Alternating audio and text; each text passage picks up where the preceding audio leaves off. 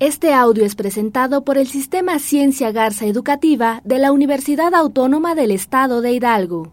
Para mayor información, visítanos en www.uaeh.edu.mx. Gracias por aprender.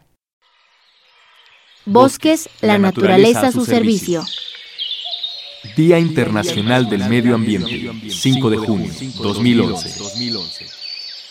La deforestación es la destrucción a gran escala de los bosques por la acción humana. La degradación forestal es la reducción de la cantidad del bosque.